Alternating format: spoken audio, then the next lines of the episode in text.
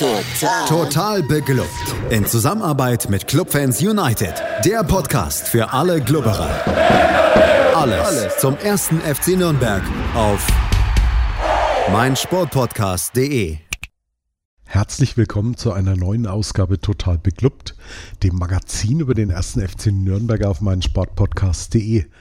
Mein Name ist Markus Schulz und wie immer habe ich einen Gast in der Leitung, den ihr alle kennt, der heute dann auch noch bei den Kollegen von Kadepp über Kulinarik reden wird, und zwar den Simon Strauß. Hallo Simon. Hallo zusammen. Ja, Simon, wie war denn unter der Woche nach dem Spiel in Braunschweig so deine Gefühlslage? Hast du dich noch über die unsägliche Leistung, naja, sagen wir besser Nicht-Leistung in der zweiten Halbzeit geärgert? Oder ging es dir da eher so wie mir, dass da schon so ein gewisser Mir-Egal-Faktor sich breit gemacht hatte? Das war mir wirklich ziemlich egal. Ich hatte Urlaub und habe da einfach sehr wenig an Club gedacht. Das ist manchmal wirklich gar nicht verkehrt. Ja. Ja, es musste sich ja einiges tun und in der Spieltagskonferenz hatte Robert Klaus vor dem Umschaltspiel und den Kontern von Bielefeld gewarnt. Allein das war auch eben schon vor Wochenfrist so, als der Coach vor den Kontern der Braunschweiger gewarnt hatte. Und wie es schiefgegangen ist, das wissen wir in der Zwischenzeit alle. Aber trotz allem hat der Trainer dann doch so einige Wechsel in der Startelf getätigt. Ja, also am überraschendsten für mich war die Aufstellung von Lohkemper direkt in der Startelf statt der Ferner. Valentini für, für Jamera, Hübner blieb draußen, dafür war Schindler wieder am Platz und Fofana ersetzte Geis, was natürlich bei schnell einer, einer konterstarken Mannschaft von Vorteil ist, wenn man im Mittelfeld einen schnelleren Mann reinstellt und das äh, hat Fofana auch, um schon mal zu spoilern, wirklich äh, hervorragend gemacht. Ja, damit einher ging dann auch so wieder die Rückkehr auf das 4-2-3-1-System. Und das, das war für mich wieder etwas Positives, nicht, gar nicht so sehr, weil ich auf dieses System stehe. Aber mit so einer Aufstellung hat man dann doch eher das Gefühl, dass Mats Möller-Deli da ein bisschen mehr Freiheiten besitzt in der Aufstellung. Ich wiederhole mich da wirklich Woche für Woche, aber mir tut es immer so in meinem Fußballerherz weh, wenn Mats Möller-Daly immer so auf dem linken Flügel draußen klebt. Und ja, wenn er, wenn er da jetzt so auf, auf dieser zentralen Zehnerposition spielen kann im 4-2-3-1, da ist er für mich eigentlich viel, viel besser aufgehoben, weil er, weil er viel mehr Freiheiten hat und, und das Spiel ein bisschen besser lenken kann. Ne? Ja, aber er ist natürlich äh, immer noch sehr gern auf dem linken Flügel unterwegs gewesen. Ich dachte mir dann schon mal, Junge, du spielst ja zentral, das magst du schon wieder da draußen. Aber allgemein war unser Mittelfeld sehr variabel, also da wurde der auch ständig durchgewechselt bei den Positionen. Mal war der eine auf links, mal war der andere äh, zentral, also das war sehr variabel, hat aber auch äh, sehr gut funktioniert, muss ich sagen. Ja, wie war denn so die Stimmung vor Anpfiff im Stadion? Hat man da so ein bisschen was von der gedrückten Stimmung aus Braunschweig noch gemerkt? Oder war es doch relativ normal? Da die S-Bahn ausgefallen ist, bin ich tatsächlich pünktlich zum Anpfiff ins Stadion gekommen. Deswegen okay. kann ich zur, zur Stimmung vorher wirklich wenig sagen, aber es war, also die Leute in der Schlange waren jetzt nicht zu negativ gestimmt. Also, aber klar, in Gesprächen vorm Spiel und auch über Social Media da, die einen äh, haben schon den Daumen über, über Robert Klaus gesenkt und äh, andere, äh, zu denen ich auch zähle, sagen eher, er muss jetzt halt zeigen, was er kann und dann äh, und die Mannschaft muss auch zeigen, dass sie versteht, was er von ihnen will. Und dann wird es schon. Und also ich bin, ich war da, also ich persönlich war ganz guter Dinge und hatte trotzdem vorsichtig auf Unentschieden getippt.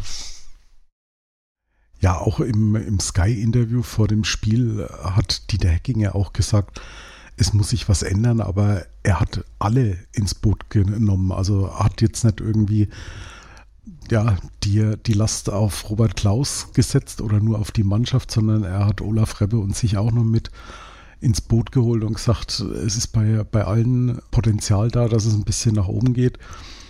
Und das war zumindest mal was, was mich vor dem Spiel so ein Stück weit beruhigt hat, weil ich glaube, in der Vergangenheit war das ja nun in Nürnberg des Öfteren mal komplett anders, ne? Ja, also das finde ich ganz gut, diese abgeklärte Art von ihm. Dass er da auch sagt, ey, äh, ich bin auch nicht frei von Fehlern und nicht einfach nur mit dem Finger auf einen, auf einen Trainer zeigt zum Beispiel und sagt, ja, äh, sorry, funktioniert nicht, tschüss. Also das finde ich, finde ich angenehm und ist nicht üblich gewesen in den letzten Jahren beim FCN. Jo, und dann ging es dann wohl auch schon mit dem Spiel los und mh, mm, ja, ganz am, ganz am Anfang so die, die üblichen Abtastversuche. Aber schon in der vierten Minute war eine Szene, da hätte das ganze Spiel schon mal zugunsten der Arminia kippen können. Nämlich dieser lange Pass von Klimowitz auf Hack der da den Ball in, in Lauf gespielt bekommen hat. Und da zeigt sich eben, dass Christian Martinia in den, in den letzten Jahren auch viel an seinem, an seinem Stellungsspiel gearbeitet hat und dadurch deutlich besser mitspielt, sage ich jetzt mal, als früher. Ja, also den hat er ja dann, glaube ich, weggegrätscht, ne? Ins Ausgegrätscht. Genau, ja. War das die Szene, ja, ne? Ja, also da dachte ich mir auch schon, okay, wenn er Hack trifft, dann äh, spielt er wahrscheinlich nicht mehr weiter. Aber war abgeklärt, war gutes Stellungsspiel und ja, Lawrence sah dabei ein bisschen schlecht aus, aber ja, dafür haben wir ja einen Trainer, äh, einen Torwart, der das dann bereinigen kann. Apropos Lorenz, warst du überrascht, dass er gespielt hat und nicht Hübner? Ja, ich dachte auch, Schindler kommt für Lorenz ins Spiel, aber die beiden haben doch recht gut harmoniert und äh, also ich fand's fand's jetzt nicht, nicht schlechter, als wenn Hübner gespielt hätte, wobei Hübner wohl auch ein bisschen langsamer als äh, Lawrence ist. Ja, ich habe es auch die letzten Wochen schon ein paar Mal angesprochen. Hübner macht auf mich so ein bisschen sehr, sehr hüftsteifen Eindruck im Moment. Also am Anfang habe ich es noch ein bisschen drauf geschoben, dass ihm ein bisschen die Spielpraxis fehlt, aber da hat mir ehrlich gesagt Lawrence doch deutlich besser gefallen als Hübner. Ja, und ich glaube auch Lawrence ist auch ein bisschen mehr der, der, der Einpeitscher und, und Antreiber. Also auch verbal.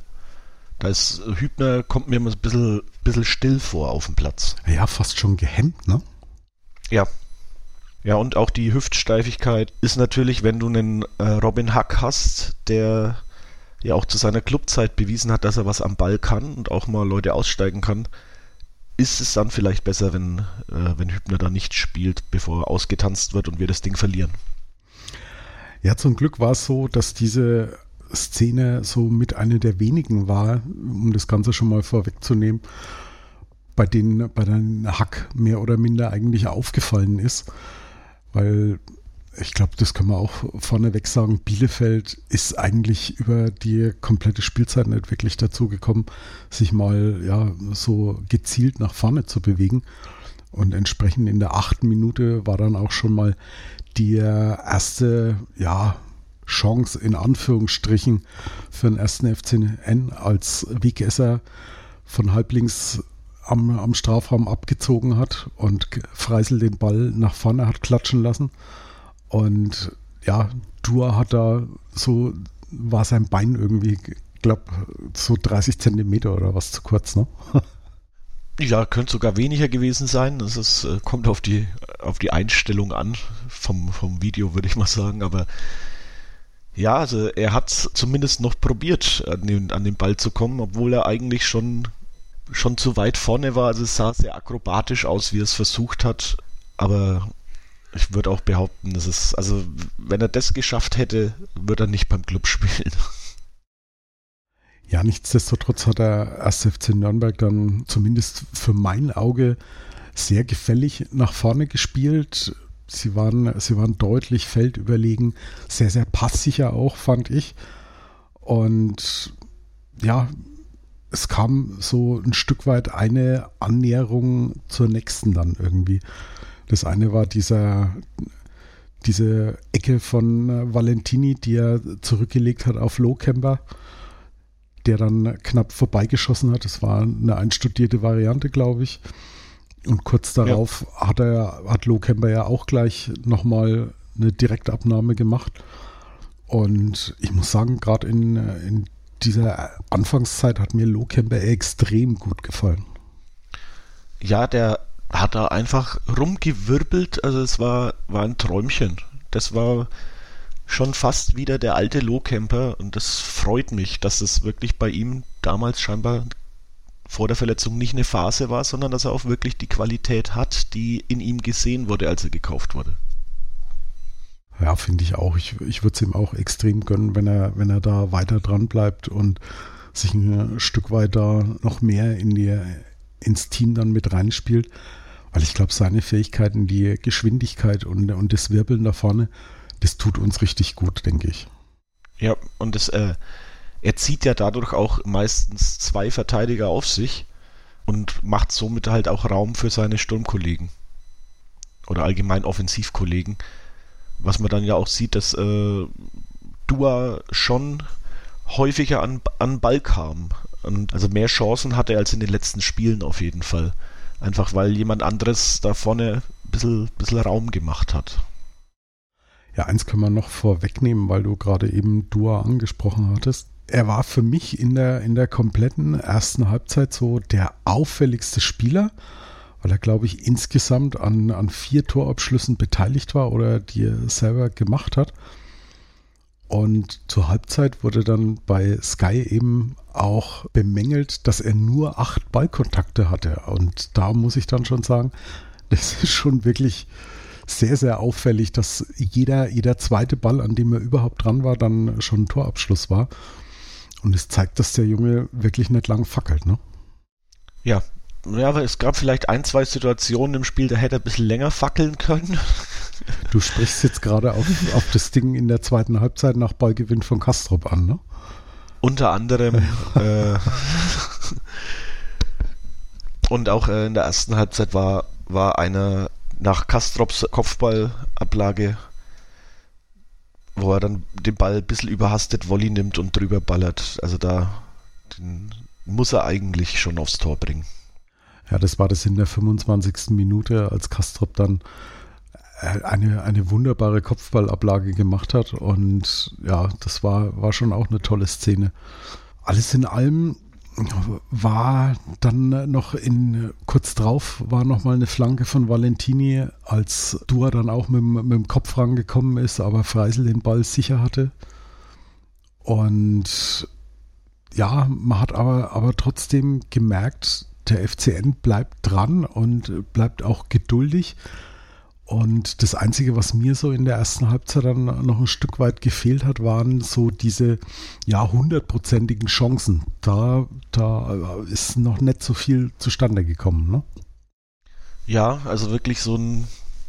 Es war, es war schön, die Offensivaktionen zu sehen, aber es war eben, ja, ich würde mal sagen, die gefährlichste in der ersten Halbzeit war wirklich kurz vorm Pausenpfiff, als Kastrop den im Rückwärtslaufen noch aufs Tor bringt, mit dem Hinterkopf und, und Freisel sich schon sehr lang machen musste, um das Ding noch zur Ecke zu klären. Also das, das war schon so die, die beste Chance und sonst waren es aber einfach auch, es war ein sehr gefälliges Offensivspiel, fand ich vom Club und also man, man konnte schon sehen, die Mannschaft will und äh, muss sich nur noch belohnen. Ja, insgesamt glaube ich, haben sie da am Freitag ein Stück weit ein bisschen mehr die, ja, die, die Feinjustage gehabt. Ne? Also war es sonst so, da, wenn wir hinten sicher gestanden haben, ging nach vorne eigentlich gar nichts. Und wenn, wenn wir ein gutes Offensivspiel hatten, dann, dann waren wir hinten offen wie ein Scheunentor und haben uns Konter gefangen, wie eben gegen Braunschweig. Und es sah diesmal doch ein bisschen ausgeglichener aus, fand ich. Ja, wobei ich auch sagen muss, die, die Defensive hat ein bisschen gebraucht, um ins Spiel zu, zu kommen. Also das sah mir in der ersten Halbzeit teilweise hat da die Abstimmung noch nicht so gepasst irgendwie. Und auch das, das Umschalten, aber je länger das Spiel ging, desto besser kamen sie rein. Und desto besser hat auch eben ja das Umschalten von Offensive auf äh, von Defensive auf Offensive und umgekehrt natürlich auch äh, funktioniert. Und man hat die die Konterstärke der Bielefelder einfach nicht entfalten lassen. was für mich auch äh, wirklich auch an Sadik Fofana liegt, der ein Bombenspiel gemacht hat im defensiven Mittelfeld. Und also wie gesagt, ist, die Mannschaft hat dann scheinbar gemerkt, es wird, es, es, es wird besser, es, ähm, es funktioniert so, wie wir wollen. Und dann, äh, wenn, wenn die Mannschaft da soweit ist, dann und es in den Köpfen auch drin ist, dass da heute was geht, dann funktioniert es scheinbar auch wirklich. Also das ist ja, also ich verstehe es manchmal nicht, warum sie das brauchen und nicht einfach auf ihre Qualitäten setzen, aber war ganz gut, dass es so funktioniert hat, sagen wir es mal so. Ja, entsprechend ging es dann auch mit einem 0 zu 0 in die Pause, auch wenn der FCN deutlich feldüberlegen war, aber die wirklich hundertprozentigen Chancen haben gefehlt. Wir holen uns jetzt auch eine kleine Stärkung in der Halbzeit und sind dann gleich wieder zurück bei Total Beklubbt auf meinsportpodcast.de. Wir sind zurück bei Total Beklubbt und meinem Gast Simon Strauß. Ja, Simon, Halbzeit bei einem Clubspiel, da ist dann immer die große Frage, was kommt jetzt? Kommt jetzt die, die schlechte Halbzeit? Kommt jetzt die gute Halbzeit? Läuft es so weiter wie bisher? Was eigentlich in den seltensten Fällen bislang der Fall war. Aber diesmal, muss man sagen, hat sich in der Halbzeit gar nicht so wirklich viel getan gehabt. Nö, also es, die, also es, es war, als wären sie nie weg gewesen, sondern die haben einfach genauso weitergemacht, wie sie vor der Halbzeit aufgehört haben. Und ja, muss, muss es aber auch äh, sagen, also Bielefeld hat jetzt auch nicht viel getan, um das zu ändern. Also, dass die da irgendwie einen Einlauf in der Kabine erhalten haben, also danach sah es mir nicht aus. Und deshalb äh, hat es mich etwas verwundert, dass da von Bielefeld auch nicht mehr kam, aber ja. Beschweren war okay für mich. Ne? ja, wer dann in den ersten Minuten nach der Halbzeit für mich der auffälligste Mann auf dem Platz war, für seine Mannschaft eher negativ, für den Club dann eher positiv war Ramos. In der 51. hat er erst einmal gelb gesehen und dann, ja, in der 52. war er auch wieder ein Stück weit beteiligt und infolgedessen war dann der Ball im Tor. Wir haben alle irgendwie schon kräftig gejubelt gehabt in der 52. Minute. Aber leider musste dann der VAR den Treffer wieder zurücknehmen. Wie hast du es im Stadion denn miterlebt? Ja, ich dachte mir, also im Stadion war es schon so, also es war erstmal eine grandiose Balleroberung von, von Fofana und dann äh, blitzschnell geschaltet von, von Möller-Daly, der da auf Lohkemper äh, äh, steil spielt und da dachte ich mir schon, huh, war der nicht ein bisschen weit vorne, der, der Lohkemper? Also ich hab's, im Stadion kam es zuerst so rüber, als wäre es nicht so knapp, wie dann die, der VAR gezeigt hat. Aber dann, als dann auch Sater da direkt auf Tor entschieden hat, dachte ich mir auch, ja, okay, dann scheint da alles in Ordnung gewesen sein. Und es war halt die, diese Gegenbewegung, die das nur so wirken ließ. Ja, Lohkemper hat eigentlich dann auch alles richtig gemacht, indem er auf Dua legt, der einfach nur noch einschieben muss. Aber ja, dann meldete sich der, Kel äh, der Kölner Keller, der Kellner Köller. Ja. Der Kellner Köller. ja, unter, unterm, unterm Strich, es war zwar wirklich extrem knapp, also es waren höchstens ein, zwei Zentimeter, glaube ich, die Low Camper da vorne war, aber unterm Strich dann halt trotzdem zurecht, dass das Tor nicht gegeben wurde. Ich muss sagen, mir ging es ähnlich wie dir. Im Moment, als der Ball auf Lohkemper gespielt wurde, habe ich mir auch noch gedacht, boah, der ist doch zu weit vorne. Und als er dann auf, auf Dur rübergegeben hatte, der das Ding versenkt hat und Sata auf Tor entschieden hatte, dann war ich eigentlich auch dann der Meinung, okay, dann scheint es vielleicht doch in Ordnung gewesen zu sein, aber ja, war leider nicht so trotz allem war es zumindest für Dua eine Szene, wo er zumindest mal ein kleines Erfolgserlebnis hatte, auch wenn es dann nicht gezählt hat. Und er hat ja bislang, ich glaube, drei Saisontore hat er, aber alle auswärts bislang erzielt, ne? Ja, es war auch im, im Stadion mein Nebenmann dann direkt, äh, endlich trifft er auch daheim. ja, doch nicht. ich glaube, das hätten wir ihm alle gegönnt und, und gerade ja. auch noch durch die, die Vorlage von Lohkemper, das wäre natürlich echt wunderbar gewesen, wenn das so funktioniert hätte. Auf jeden Fall, ja. Aber ich fand es auch sehr amüsant im Stadion.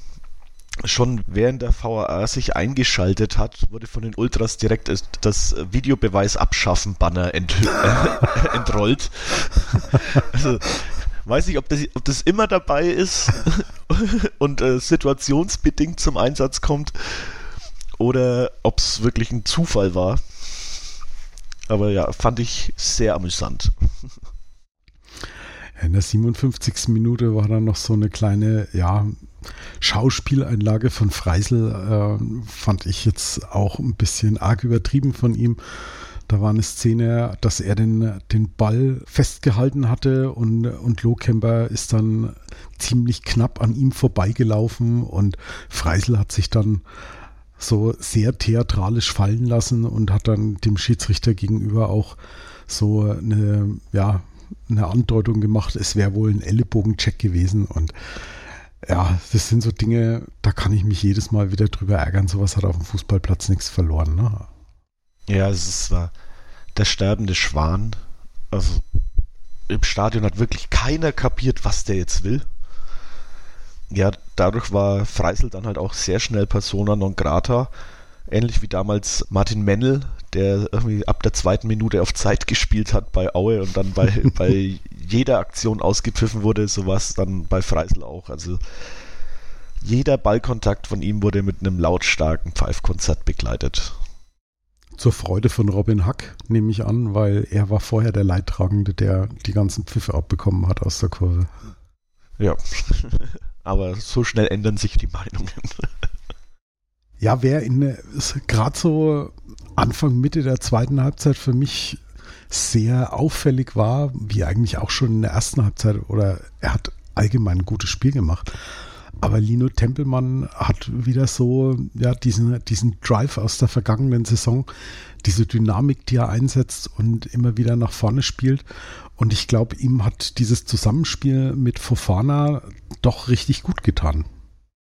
Ja, also das fand ich auch, also Tempelmann, da, da war wieder der Tempomann da, der da einfach einen Ball nimmt und einfach mal 25, 30 Meter im Mittelfeld macht.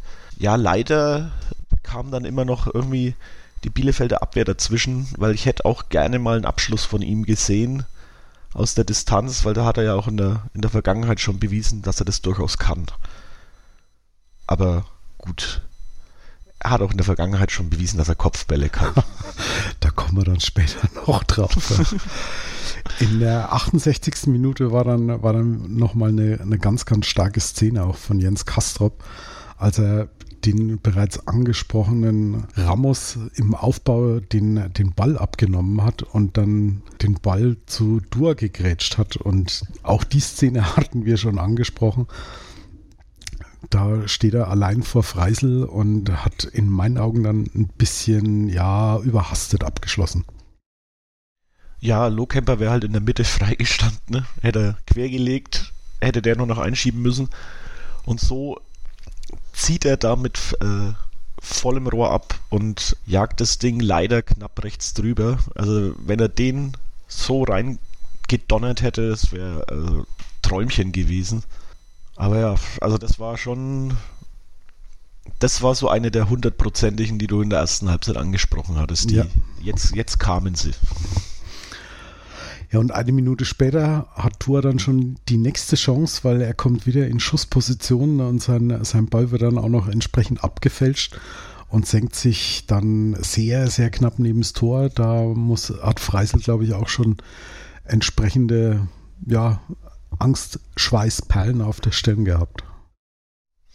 Ja, also der, der hätte auch schön gepasst und ja, es ist äh, der gefährlichste Offensivakteur Akteur bei Nürnberg war wohl Ramos von Bielefeld, ja. der den Ball auch noch abgefälscht hat. Aber der musste ja auch direkt danach mehr oder weniger runter, um die Bielefelder Defensive etwas zu entlasten ja, eine, eine, eine Schwächung für den FCN, dass Ramos dann runter musste. Entsprechend hat aber auch der Club gleichzeitig reagiert. Bei Lohkemper hat man dann schon noch gemerkt, dass ihm auch noch ein bisschen die Luft fehlt. Es ist dann ein bisschen weniger geworden, was er auch gewirbelt hat vorne. Für ihn kam dann da ferner. Und ein paar Minuten später kam dann auch noch Winsheimer für Kastrop, um ja, die, die Offensive noch ein bisschen zu stärken, nehme ich an. Wobei ich muss sagen, Kastrop ist so ein Spieler, er wird, er wird oftmals auch als, als defensiver Mittelfeldspieler gesehen, aber für mich ist es so ein klassischer Box-to-Box-Spieler. Ne? Ja, also den kannst du überall hinstellen. Defensiv, offensiv. Also ich mag den Jungen wirklich, der spielt einen, einen richtig schönen Fußball und spielt kluge, kluge Pässe. Also für sein junges Alter wirklich ein guter Mann.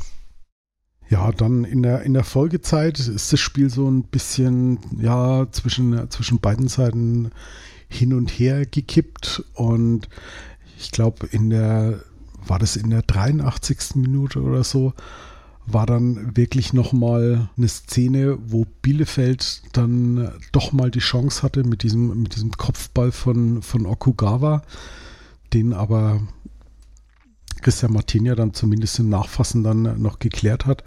Aber das war so eine Szene, da hätten wir uns, glaube ich, als langjährige Clubfans irgendwie gar nicht groß gewundert. Der Club macht das Spiel und kriegt dann eine Szene gegen sich und es läuft dann mal wieder richtig blöd und du bist dann 0 zu 1 hinten. Aber war ja Gott sei Dank dann nicht der Fall. Ja, aber man, man rechnet ja fest damit. Umso schöner ist es dann, wenn es nicht passiert. Nee, und dass es eben noch ein wirklich erfolgreicher Abend wurde, das war dann in der 90. Minute. Der Mann mit der Nummer 6, Lino Tempelmann, hat seine Leistung für mich mal wieder gekrönt, hat sich mal wieder als, als Kopfballungeheuer ins Gedächtnis gebracht und hat ein, eine Freistoßflanke von Mats Möller-Daly mit dem Kopf versenkt im Tor. Unhaltbar für Freisel. Er war zwar noch dran, aber kann dem Ball nicht mehr die nötige Richtungsänderung geben. Und ja, was dann folgte, war irgendwie kollektive Erleichterung, kollektive Freude. Ja, also die, die Steine, die da vom Herzen gefallen sind im Stadion, hat man schon fast hören können. Und ja, also es war da sind alle Dämme gebrochen und es war einfach nur, okay, vier Minuten nach Spielzeit, die kriegen wir rum. Und das war also wirklich, also die Flanke war klasse, der Kopfball war stark. Auch wie Tempelmann da einfach einläuft und sich gegen Bello durchsetzt, also war wirklich klasse. Er ist jetzt auch nicht der Größte, aber ist halt unglaublich kopfballstark. Also das und die, das, das Tor hat er auch wirklich hoch verdient gehabt. Also es war eine ganz starke Leistung von ihm. Ich sag mal so, Lino Tempelmann hat eigentlich die optimale Größe von Fußballer. Der ist so groß wie wir beide, Simon. Ja. Und er trägt ebenso wie ich bei den XXL-Klubberern die Nummer 6. Von daher habe ich sie ihm erst recht gegönnt. ja, vier Minuten Nachspielzeit. Bezeichnenderweise ist dann da auch nicht mehr viel passiert. In der ersten Minute der Nachspielzeit hat Robert Klaus ein bisschen Zeit von der Uhr genommen, hat Hübner für Dua eingewechselt. Nochmal eine Minute später gab es dann sage und schreibe in der zweiten Minute Nachspielzeit die erste Ecke für Bielefeld. Aber auch die hat nichts eingebracht und mehr als eine gelbe Karte für Schatkowski gab es dann nicht mehr. Und dann war das Ding durch. Und ich weiß nicht, wie es dir ging, aber bei mir war deutliche Erleichterung zu spüren. Ja, bei mir auch. Also jetzt ist erstmal ein bisschen der, bisschen der Druck auch von der Mannschaft genommen. Und ja, äh, nächste Woche wird es auf jeden Fall nicht leichter, äh, eher schwerer. Und ist ganz gut, wenn da die Mannschaft jetzt einfach ein positives Erlebnis hatte, dass sie da, sie da mitnehmen können, dass ihnen dann vielleicht auch ein bisschen was bringt, wenn es gegen Darmstadt geht. Unterm Strich gewinnt der erste FC Nürnberg also zwar knapp mit nur einem Torunterschied, aber in meinen Augen zumindest, und ich glaube, da stehe ich nicht ganz allein, hoch verdient mit 1 zu 0 gegen Arminia Bielefeld. Wir machen nochmal ein kurzes Verschnaufpäuschen und melden uns dann gleich wieder zurück bei Total Beklubbt auf meinsportpodcast.de. Wie viele Kaffees waren es heute schon? Kaffee spielt im Leben vieler eine sehr große Rolle. Und das nicht nur zu Hause oder im Café, sondern auch am Arbeitsplatz. Dafür gibt es Lavazza Professional. Kaffee am Arbeitsplatz, der genauso lecker schmeckt wie in eurem Lieblingscafé. Die perfekte Kaffeelösung für jede Art von Unternehmen. Klein, mittel, groß. Ihr habt auf jeden Fall einen Kaffee, der schmeckt. Die richtige Motivation für eure Arbeitstage. Alle Infos zu Lavazza Professional findet ihr auf lavazzapro.de mit allen Kaffeelösungen für euer Büro. Willkommen zurück bei Total Beklubbt und meinem Gast Simon Strauß. Ja, Simon, 1 zu 0 Heimsieg, endlich mal wieder zu Hause gewonnen. Überhaupt endlich mal wieder ein Tor zu Hause geschossen, nachdem er in den zwei Spielen vorher ja nichts getroffen haben, sowohl gegen Heidenheim als auch gegen den HSV. Was waren denn für dich so die entscheidenden Moves, dass die Mannschaft eine komplett andere Leistung als zuletzt auf den Platz gebracht hat? Es waren die Wechsel. Also Lohkemper von Beginn an und Fofana von Beginn an fand ich, fand ich wirklich wichtig. Jetzt Valentini für, für Chamara, ich glaube, das hätte auch mit Jan Chamara funktioniert. Ja, und Schindler als, als Lautsprecher in der Abwehr, der da den Defensivverbund zusammenhält. Das war schon auch wichtig. Und aber wirklich für mich Fofana und Lohkemper, die einfach sowohl defensiv als auch offensiv Geschwindigkeit ins Spiel gebracht haben waren für mich hier die, die ausschlaggebenden Wechsel. Ich hatte auch so den Eindruck, dass durch die enorme Defensivstärke von Fofana sowohl Kastrop als auch vor allem Lino Tempelmann deutlich mehr ja, Luft für, für, für die Offensive hatten. Die konnten, die konnten befreiter nach vorne spielen, mussten nicht ständig mit einem Auge noch nach hinten gucken und das hat, glaube ich, diesem, diesem gesamten Offensivspiel auch gut getan. Ja, auf jeden Fall. Also das Tempelmann war zwar auch defensiv durchaus vertreten, genauso wie Kastrop. Also die haben schon auch hinten mit ausgeholfen. Aber äh, Fofana hat da einfach alles weggebügelt, was kam und war halt eben auch aufgrund seiner Schnelligkeit immer rechtzeitig zurück, um hinten mit aus mitzuhelfen. Und das hatten wir ja bei, bei Johannes Geist zum Beispiel auch schon öfter, dass der dann sich eher trabend als im Sprint nach hinten bewegt, wenn es vorne einen Ballverlust gab. Ja, sagen wir, sagen wir es mal ziemlich plakativ, was ich möchte jetzt hier so die Behauptung aufstellen. Für mich ist Sadik Fofana der neue Tom Kraus. Gehst du da mit? Mm, jein. Ich, äh, vom, vom, vom Spielertyp sehe ich da eher Jens Kastrop als, als Kraus Nachfolger. Also die sind sich vom, vom Spielertyp halt ähnlicher. Fofana ist schon eher so der, der, der klassische Sechser, der aber auch einen klugen Ball spielt. Eigentlich ja dann genau der Spieler, den wir ja eigentlich schon seit Jahren beim FCN irgendwie schmerzlich vermissen. Ja, und wir werden ihn wahrscheinlich nach der Rückkehr von Fofana nach Leverkusen auch wieder schmerzlich vermissen. Ja, ich weiß gar nicht, wie lange ist er ausgeliehen bis zum Ende der nächsten Saison, ne? Ich glaube ja, ich glaube zwei Jahre. Genau, Kastrop bis zum Ende dieser Saison. Dann muss er genau. zurück genau. zum ersten FC Köln und Fofana bis zum Ende der nächsten Saison. Naja, schauen wir mal. Vielleicht gibt es ja irgendwie eine Chance, dass wir zumindest einen von beiden irgendwie halten können. Aber ja, also, ja. Bei, bei Kastrop, da wurde im, im Stadion auch gesagt, ja, der ist, der, der wurde von Köln quasi zum Abkühlen mal äh, weggeschickt, weil er wohl äh, sich ein bisschen schon in der U17 schon ein bisschen als Superstar fühlte und quasi sich selbst schon als neuen Nationalspieler und alles äh, sah und haben gesagt, jetzt gehst du erstmal in die zweite Liga und beweist, dass du auch wirklich was drauf hast und danach kommst du wieder und wir schauen mal weiter. Und ich äh, glaube, das tat dem Jungen ganz gut. Ja, und es tut dem FCN auch ganz gut, wenn er weiter solche Leistungen bringt. Also muss ich schon sagen, ich, ich habe mich schon vor der Saison ja darauf festgelegt. Ich hatte ihn ein, zweimal bei der U3, U21 war es letzte Saison noch gesehen. hat er starke Leistungen gezeigt und auch am letzten Spieltag, als er gegen Schalke eingewechselt wurde, da waren ein paar tolle Szenen, die er gehabt hat und da muss ich sagen, habe ich mich schon wirklich die ganze Zeit drauf gefreut. Und umso schöner finde ich es, dass er jetzt diesen ja, Anschluss gefunden hat und eigentlich auf dem besten Wege ist, diesen, diesen Stammplatz, den er momentan hat, da ein bisschen zu zementieren. Ja, was natürlich aber auch an der Verletzung zum Beispiel von Dumann liegt oder und Nürnberger, die ja auch die Position spielen können, die er jetzt einnimmt. Also da muss er dann natürlich auch beweisen, wenn die wieder fit sind, also gut, Dumann früher als Nürnberger, dass er, dass er sich da auch gegen die, gegen die im Training durchsetzt und seine Leistung jede Woche aufs Neue beweist.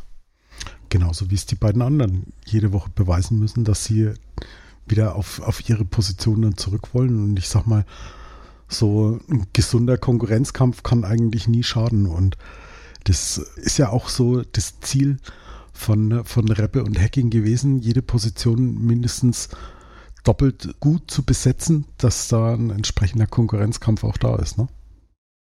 Ja, und es konkurrenzbelebtes Geschäft und es ist ja, es ist, es scheint der Plan aufgegangen zu sein, dass die Positionen äh, jeweils in ähnlicher Qualität doppelt besetzt sind. Und es ist es, ja, es, also es wäre für uns ziemlich kacke, wenn das nicht so wäre, weil dann würden wir jetzt noch blöder schauen wegen den ganzen Verletzungen, als wir es eh schon tun. Ja, wo der Plan der Führung des ersten FC Nürnberg noch nicht so ganz aufgegangen ist, ist der Blick auf die Tabelle. Momentan, wir nehmen gerade auf, es ist Sonntag, es läuft die Schlussphase der, der Sonntagsspiele. Und in der Blitztabelle steht der 1. FC Nürnberg momentan mit 10 Punkten auf Rang 11, genau. 11. Ja. Die nächste ja, Chance. besser sein. Ja, also, also definitiv, wobei es schon wieder etwas freundlicher ist als letzte Woche um die Zeit. Da hat dieser Dreier dann mal so richtig gut getan. Und ja, bevor ich muss jetzt leider ganz kurz einwerfen, gerade eben hat der FC Magdeburg das 2 zu 1 gegen unsere grün-weißen Freunde gemacht. Ähm, Entschuldigung. Die nächste Chance, da in Sachen Tabelle wieder ein bisschen das Ganze rosiger noch darstellen zu können, ist in der kommenden Woche. Allerdings muss der 1. FC Nürnberg da auswärts ran und das beim SV Darmstadt 98. So Spiele gegen Darmstadt, ich weiß nicht, ich habe keine, keine wirklich guten Erinnerungen an die letzten Spiele gegen Darmstadt. Ich weiß nicht, wie es dir da so geht. Nee, ich auch nicht. Also, das sind eher, eher unangenehme Erinnerungen, die man dann auch verdrängt.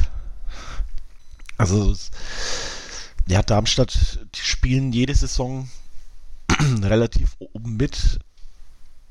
Es ist, sie haben eine, eine, eine Offensivstärke und sind auch immer ganz schwer auszurechnen. Also ich, ich sehe da nächste Woche wirklich ein unglaublich schwieriges Spiel auf uns zukommen.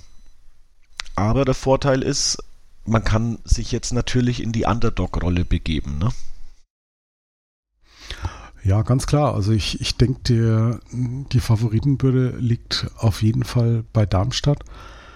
Darmstadt ist halt für mich so, ja, so eine ganz, ganz typische Zweitligamannschaft. Ne? Nicht umsonst heißt der Trainer Thorsten Lieberknecht. Seine Mannschaften sind dafür bekannt, dass sie einen sehr, sehr unangenehmen Fußball spielen lassen. Dazu die Offensivstärke, dann haben sie einen, einen Tobias Kempe in ihren Reihen. Den kennen wir vom ersten FCN ja auch nur zu gut. Leider hat er bei uns seine Standardstärke nicht so ausspielen können, wie er es im Moment in Darmstadt tut. Und ja, wird, wird eine ziemlich haarige Nummer, denke ich. Ja, also ich. Es ist so, man, man hofft auf einen Sieg rechnet mit einem Unentschieden oder ist mit einem Unentschieden zufrieden, aber rechnet eher mit einer Niederlage. Also so ist es bei mir mit Darmstadt. Das hast du jetzt so, also besser hätte ich es jetzt auch nicht ausdrücken können. Also wenn, wenn, wenn mir einer jetzt sagen würde, der Club verliert in Darmstadt, dann würde ich sagen, ja, genauso kann ich mir das sehr gut vorstellen. Wäre ich auf keinen Fall ja irgendwie negativ überrascht, muss ich sagen. Wobei äh, Darmstadt gerade nach einer 2-0-Führung das 3-2 von Kaiserslautern kassiert hat. Auch das habe ich gesehen, ja. ich wollte jetzt nicht zu aktuell werden und hier, die, hier sozusagen die Spieltagskonferenz dann hier noch in, in die Podcast-Folge mit aufnehmen.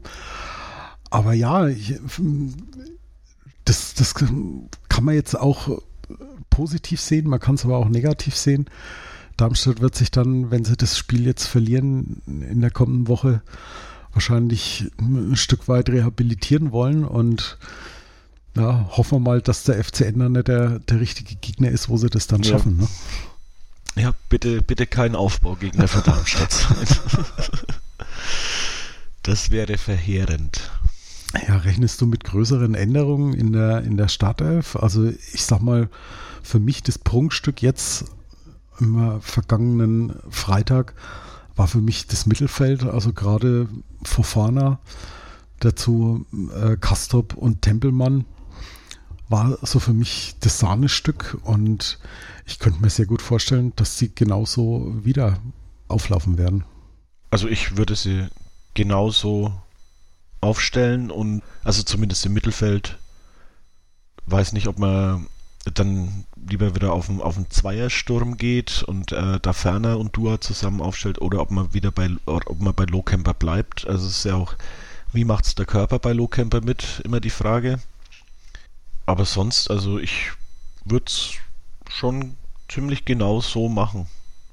Also das Mittelfeld auf jeden Fall mit, mit, der, mit Fofana, Kastrop, Tempelmann. Also da, die haben, die haben bewiesen, dass es sich gelohnt hat, sie aufzustellen.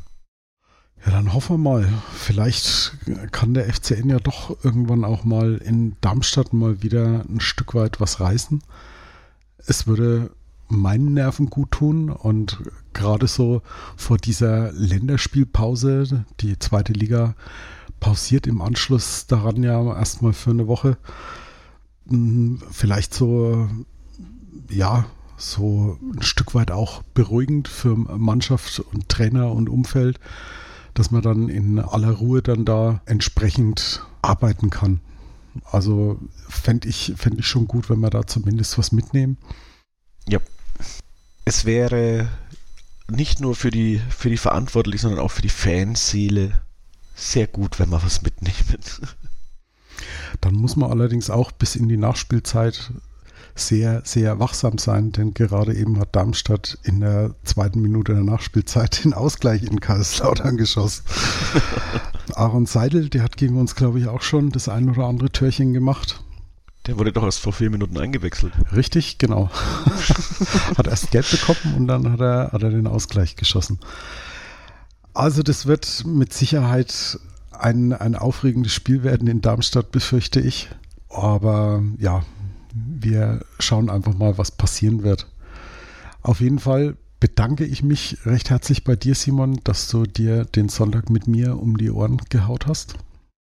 Sehr gern. Und ich wünsche dir dann viel Spaß beim Kulinarik-Podcast von nordbayern.de. Grüß mir den Uli und den Flo. Werde ich machen. Ja, ansonsten äh, sprechen wir uns dann mit Sicherheit in der kommenden Woche dann, wenn wir das Spiel in Darmstadt entsprechend analysieren. Bis es soweit ist, dürft ihr natürlich sehr gerne total beglückt bei Twitter, Facebook und Instagram euch zu Gemüte führen. Wir freuen uns über jedes Like und euer Feedback. Natürlich dürft ihr uns auch dort sehr gerne folgen, beziehungsweise total beglückt bei iTunes oder im Podcatcher eurer Wahl abonnieren. Ich wünsche euch bis dahin eine gute Zeit, bleibt gesund und bis zum nächsten Mal hier bei Total Beklubbt auf meinsportpodcast.de.